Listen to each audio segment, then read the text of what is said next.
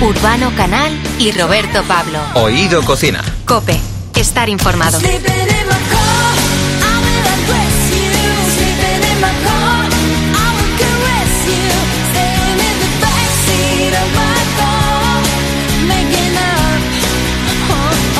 Jesús Sánchez y María Martínez celebran tres décadas desde la apertura del Cenador de Amos. Treinta años después, su restaurante se ha convertido en referencia gastronómica internacional. En 1993, Jesús Sánchez llegaba por primera vez a Villaverde de Pontones, donde descubriría, junto a Marían, la casona Mazarrasa, una casona palacio del siglo XVIII que a partir de entonces albergaría el Cenador de Amos. Dos años después, en 1995, el Cenador de Amos recibía su primera estrella Michelin. Hoy el restaurante cuenta con tres estrellas, la estrella verde de la guía y tres soles Repsol. En octubre de 2022, Jesús Sánchez reconocido con el Premio Nacional de Gastronomía al mejor chef que concede la Real Academia de Gastronomía por su trayectoria y destacada creatividad. Jesús Sánchez, bienvenido a Videococina. ¿Qué tal? Pues encantado de estar con vosotros. Un placer, como siempre. Bueno, vuestra historia comienza en, el Senador Damos hace 30 años. Primero, enhorabuena, felicidades. Eh, una relación duradera y que, y que ha sido ejemplar en todo lo relacionado con la gastronomía. ¿Cómo está siendo tu madurez en lo creativo y en la ilusión? Pues eh, está siendo realmente gratificante. Sí que es cierto que a lo largo de esos 30 años, pues eh, esa relación con la con la cocina, con la gastronomía, con la creatividad va, va variando, eh, los equipos van aumentando, cada vez eh, eh, tienes más equipo más dedicado a la, creatividad. Y ahora vivo un momento especialmente gratificante para mí en lo, que esto respecta, ya que cocinas de, de una forma diferente, compartiendo el talento de, la gente que te rodea, eh, probando, eh, viendo eh, líneas de evolución y es algo muy muy emocionante, la verdad. Bueno, dicen las, las personas que cuando nos vamos haciendo mayores nos vamos volviendo más conservadores. Será para otros porque para mí no, la verdad es que no, funciona. Pero bueno, una relación duradera y que ha sido ejemplar, bueno, pues eso nos da para mirarnos al espejo y sentir que cuando, cuando te levantas tú por las mañanas, ¿qué, qué piensas cuando te ves a ti mismo? Pues eh, la verdad es que tampoco estoy de acuerdo con esa afirmación que has dicho antes, ¿eh? me sumo también. ¿eh? La creatividad yo creo que al final, la creatividad yo creo que al final es una actitud, eh, una actitud ante la vida y se mantiene se mantiene con el tiempo y yo cuando me levanto me levanto cada mañana pues procuro tener siempre un, un sueño, una meta, un horizonte al que, al que mirar, al que proyectar todas las, eh, todas las ilusiones que tenemos y que tiene nuestro equipo, porque afortunadamente también tenemos un equipo joven y con ambición que, que nos reclama de alguna forma esa actitud también. Entonces eso es lo que nos ayuda, ¿no? A que cada mañana, pues eh, mirar al objetivo que tienes eh, por delante, a la meta que has planteado, eh, intentar pues eh, cuadrar todo para que poco a poco se vayan consiguiendo esas, esas metas. Hay, otro dicho que dice lo de no dormirse en los laureles, que aquí viene muy bien. que, que cuando uno es cocinero no se duerme en los laureles, ¿verdad? es así. Eso es, eso es imposible. Nosotros al final vivimos de una diariamente hacemos una, una representación por así de, por así decirlo ponemos eh, eh, a nuestros abrimos las puertas a nuestros visitantes y ellos vienen con la ilusión para ellos es su primer día eh, y nosotros tenemos que estar a la altura de esas expectativas no no puedes para nada los favores de bueno lo, de que para ellos es su primer día estoy convencido que mucha de vuestra clientela no será el primero ni el ni el segundo ni sino que habrá mucha gente que, que repita porque sabemos que todo el mundo que pasa por el cenador de Amos se, se vuelve a proponer, ¿no? Lo, de volver, aunque dicen que al, sitio donde has sido feliz no debieras volver, ¿no? Ahí hay un refrán. Sin embargo, al Señor de Amor, de Amos, todo el que vuelve dice, pues vuelvo. y, vuelvo. Oye, siempre he tenido, Jesús, eh, muchísima curiosidad por saber cómo se organiza o se crea una carta de un restaurante como el Cenador de Amos, ¿eh? tres estrellas Michelin, etcétera.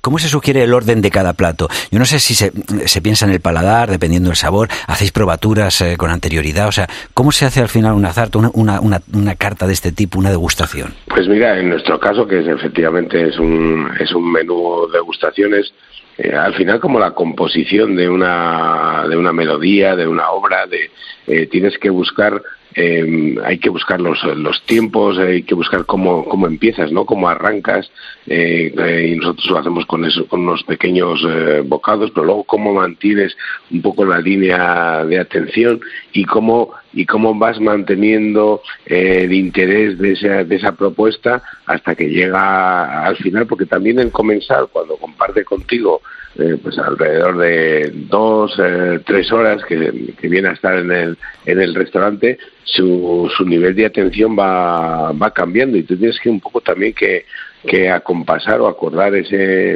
ese menú a esos, a esos tiempos. Para mí es algo algo súper eh, emocionante. ¿Y cómo lo hacemos? Pues al final nosotros hacemos y lo probamos nosotros nosotros mismos. Y no es raro que en algún momento algún plato lo cambiemos de, eh, de orden porque pensamos que, que, va a tener más importancia aquí o que va a ser eh, o que va a ser más destacado o va a ser más apreciado en este otro momento. Y eso lo, hacemos y lo hacemos eh, constantemente. Es probable que un cliente que venga a principio de temporada y luego venga a mediado de, o a final de temporada vea que algún plato, bueno, alguno habrá cambiado por la estación, lógicamente, pero algún plato que se mantiene haya cambiado de orden.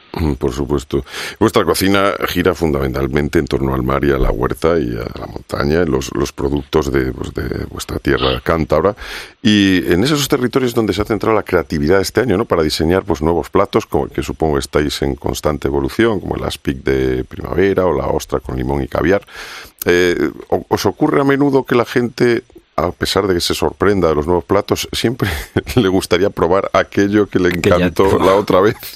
Os suele ocurrir, supongo. Eso, eso pasa, eso pasa ahí. Con, 30 años de, trayectoria que vamos a hacer ahora, pues siempre está el cliente que te recuerda aquel aquel plato que, que probó en aquella temporada. Mira, hace poco en un eh, en un viaje que, pues que habíamos estado con, con gente que, que había estado hace años, me dijo, oh, me acuerdo de aquel de aquel nigiri de anchoa, digo, madre mía, el nigiri de anchoa, pues, es una cosa que, que, casi fue efímera, ¿no? Cuando existían las anchoas. Pero sí que hay gente que tiene, que mantiene en la memoria, eh, que mantiene en la memoria esos platos. Yo siempre digo que nosotros eh, vamos a otro ritmo al, al que va el cliente. Nos, nos cansamos igual o, o bueno, como somos muy creativos, pues efectivamente siempre pensamos que lo último que hemos hecho es lo mejor. Sin embargo, el cliente pues le, tiene su memoria bocados que para él han sido, pues han marcado algo muy muy especial o que se ha llegado de una manera eh, singular.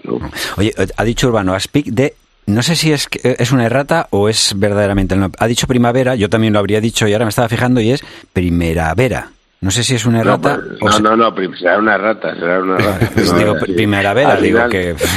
digo, a lo mejor es un mensaje encriptado. ese, ese, es uno de los eh, de los platos que ahora mismo ya desaparece porque mm. eh, pues porque es muy es muy estacional, son los guisantes, los guisantes de, de lágrima. y es un plato que ahora mismo pues eh, ya eh, ya prácticamente ya no se puede probar y estamos ahí pues eh, en el momento de, de incorporar otro, otro bocado. Oye, Jesús, eh, es, pregunta ya últimamente que hacemos a todos los comensales que pasan por este programa. ¿Tú qué opinas de eso de chuparse los dedos? Algunos seguro que de vuestros platos, ¿no? Esas miniaturas, muchas veces esa exquisitez, eh, hay que cogerla con las manos, no se puede utilizar los cubiertos. Y oye, siempre se te queda ahí algún trocito o algo así. Y, y, yo, por lo menos, por ejemplo, yo digo, en cosas más sencillas, como las alitas, después de comerte unas alitas, te chupas los dedos. Pero bueno, no todo el mundo está de acuerdo. ¿Tú lo haces cuando comes algo con la mano? ¿Te parece bien? ¿Te parece mal? Yo, yo sí que lo, yo sí que lo hago. A lo mejor depende del de, protocolo que imponga el entorno en el que te encuentras, pues no, quizás no esté tan bien visto, pero yo sí que lo hago. Yo, mira, además me acuerdo que hace ya muchos años eh, hicimos un juego con el comensal que era, poníamos en, en los petit foods, pues poníamos un bote un bote vacío, eh, un bote de cristal vacío y, llevaba una pegatina que decía vuelve a ser niño. Entonces tú destapabas, quitabas la tapa y en la tapa había pegado un, un poco de chocolate, ¿no? Eso que, que, tantas veces hemos hecho, de que el tarro de, de chocolate, pones el dedo que se, que se queda eso, que se queda en la tapa y lo, y lo chupas, ¿no? Pues también nosotros hicimos ahí un juego hace muchos hace muchos años. Yo creo que esto es un es tema de en la cocina se va para, para ser feliz y si en un momento determinado te hace te hace feliz, pues eh, disfrútalo. Eso es lo importante, desde luego, y, que además no se pierda la parte lúdica, ¿no? De, eso que es que el comer siempre, ¿no? Eh, en cualquier caso, como dices, donde fueres haz lo que vieres, o sea, depende del sitio donde estés, pues ahí sí, alguno más que chuparse los dedos se lo comen, ¿sabes? Que tiene que decir, vale, ya que el plato está... hay, hay, algunas culturas que incluso estaría mal visto que lo hicieran, ¿no? Claro, exactamente. En muchos sitios, vamos, se come que se, sentados en el suelo con, una bandeja en medio y con los dedos se va. Eh, otra cuestión que nos parece interesante, no sé, que son como condiciones básicas ¿no? en la cocina. Para ti, ¿qué es el tiempo en la cocina? El tiempo, pues el tiempo es algo necesario en la cocina porque mm, pues cualquier eh, elaboración eh, necesita de tiempo y el resultado con tiempo o sin tiempo son, son muy diferentes. Ahora mismo estoy pensando pues en un jugo de carne o en una cebolla pochada o en un, o en un cocido que requiere pues eso precisamente de, fuego lento, de tiempo para, para que el resultado sea, sea diferente. Un plato muy muy tradicional, un pisto, por ejemplo. si tú lo haces, se, puede hacer en media hora, por supuesto que se puede hacer en media hora. Pero si, si, lo, si lo hacemos en hora y media, despacito, que todas las eh, verduras estén muy bien pochaditas, el tomate haya perdido todo el jugo, el resultado va a ser bien, bien distinto. Parecerán dos platos totalmente diferentes. Totalmente, el tiempo influye en el resultado final y puede convertir una cosa en otra. totalmente. De todos los platos que, que servís eh, actualmente, ¿cuál es tu favorito? ¿Y cuál es el plato que te gustaría incorporar de estos de la gastronomía tradicional y hacerlo a tu manera? Bueno, mi favorito, la verdad es que hay, hay muchos. Tal vez la, el, plato que tenemos ahora de la merluza mm. eh, marea negra, porque es una eh, rememoración o una, una traída, hemos traído de, del, del pasado una, un plato pues de los 70, de los 80, que era una merluza con salsa de, chipirones, ¿no? Y me gusta porque estéticamente es, es, bárbaro, parece, una, parece un cuadro, ¿no? Y luego de sabor es, es, impresionante. Y en cuanto a qué plato de la, de la cocina tradicional, pues me gustan mucho los platos de, de cuchara. Yo soy... Eh, y me gusta buscar esa eh, trasladar esa esencia del guiso, del sabor a, mis platos, ¿no? Y entonces, pues cualquier plato de, de cocina de cocina tradicional, unos eh, unos callos, porque no una, un cocido, un cocido Mm, cualquiera de esos platos me encantaría. Jesús Sánchez y Marian Martínez, que están celebrando 30 décadas desde la apertura del cenador de, de Amos, como decimos. Eh, bueno, los restaurantes, no, no, sé si son los que llevan los premios, yo creo que los premios los llevan ya no solo los chefs, como acabamos de nombrar, ¿no? a Jesús Sánchez o a Marian Martínez, sino a todo el equipo, porque ellos siempre son reivindican ¿no? que, que son un equipo. Mm, me gustaría que nos explicaras, porque además también sois un referente en, espacio gastronómico sostenible. ¿Qué, pasos habéis dado para que esto sea así? Ya ah, fuera de los premios, o sea, que la gente entienda que verdaderamente que todos podemos poner nuestro granito de arena para que el mundo al final sea mejor y que dentro de la gastronomía también hay gente como vosotros que se implica y que parece que no es tan complicado, ¿no? Bueno, pues al final los pasos que, hemos dado es un poco mirar a nuestro alrededor, ¿no? Mirar a nuestro alrededor y ser, eh, ser responsables, ser conscientes, y también vivir la época que nos toca vivir, lo que esta época eh, afortunadamente nos, eh, nos impone y nos, y nos demanda, ¿no? Y es un compromiso con el, eh, con el entorno, con, los proveedores, con los productos de, cercanía, con la sostenibilidad y un poco pues marcar ese, ese objetivo de, de intentar dejar un, un, mundo mejor para las generaciones que vienen de, detrás nuestra. Y al final esto es un, un compromiso que, que estamos obligados a adquirir, eh, adquirir todos que desafortunadamente parece que parece que cuesta. Yo cuando veo pues, la simple tontería de los papeles o plásticos tirados por la calle que falta esa conciencia no eh, en todos un, un poco más para eh, pues para ser responsables con lo que con lo que nos toca vivir con lo que vamos a dejar a los demás y nosotros afortunadamente tenemos la suerte de estar en un entorno rural y quizás esto es más eh, esto es más fácil no pero fácil o difícil depende también un poco del compromiso de cada,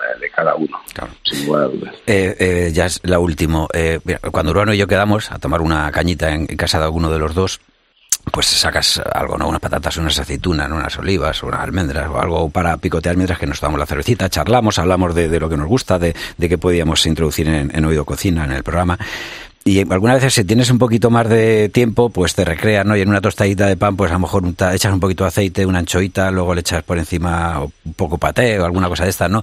Intentamos emular muchas veces, ¿sabes? Pues esos pinchos que vemos por ahí, pero claro, en verdad esto es como cuando uno se compra un ardidas, ¿sabes? Que es una es una falsificación, ¿no? O sea, dinos por favor, dinos por favor, eh, algo que podamos hacer que pueda parecer una falsificación, ya sé que es imposible, ¿no? Pero algo que pudiera ser, parecerse un poquitín por lo menos, alguna de las exquisiteces que vosotros ofrecéis en el cenador de Amos, que ahora mismo está la gente cogiendo el boli, eh, el papel y diciendo, a ver lo que nos dice Jesús Sánchez, que lo apunto y el próximo día que venga un colega se lo pongo y hasta ya coger y voy a decir, eh, que es que, es que me quiero presentar a Masterchef. bueno, pues yo, yo sería algo que, que haría lógicamente, haría con eh, con, anchoas. Yo soy muy, mm. muy defensor con anchoa y cuando has mencionado esa tostada, pues a mí se me estaba haciendo la, eh, la boca agua. Nosotros ahora también, eh, viajando un poco al pasado, a cómo se fueron las primeras anchoas, que se elaboraron en Cantabria, pues eh, lógicamente el producto que había aquí era la mantequilla. y, las primeras pruebas se hicieron pues de, ponerlas con, mantequilla. Lógicamente pues esto no era viable porque la mantequilla pues rancia, en fin, tiene una serie de, inconvenientes. Y nosotros hemos recuperado esa, esa, esa tradición y lo que hacemos es las anchoas que nosotros las sobamos directamente aquí, no, no las cogemos, no las compramos, por así decirlo, en aceite, sino que vienen en puro salazón las limpiamos y las ponemos en, las ponemos en, mantequilla. Luego estas las enrollamos un poquito y, arrastramos un poquito de esa mantequilla y degustarlas con un, con un pan, eh, bueno, aquí nosotros hacemos un pan, una especie de, de brioche, pero que podría ser un, un pan eh, pues muy, muy neutral, un, poquito de baguette y tal. Esa anchoa es, un, eh, es todo, un espectáculo, algo muy sencillo y que sin duda es uno de los bocados con los que la gente se queda cuando se va, eh, se va porque ha, ha probado algo al que está acostumbrado a probar, pero lo ha probado de una forma, una forma diferente. la próxima vez que quieras sobar a las anchoas, te las traes en hora punta al metro de Madrid y van a acabar súper sobadas. y desde luego, Jesús, para eso hay que tener la mantequilla que tenéis ahí en Cantabria, por supuesto.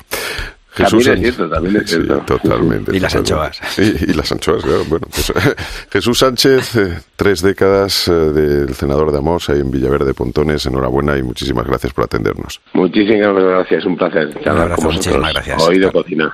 Oído Cocina. Urbano Canal y Roberto Pablo. Oído Cocina. Cope, estar informado.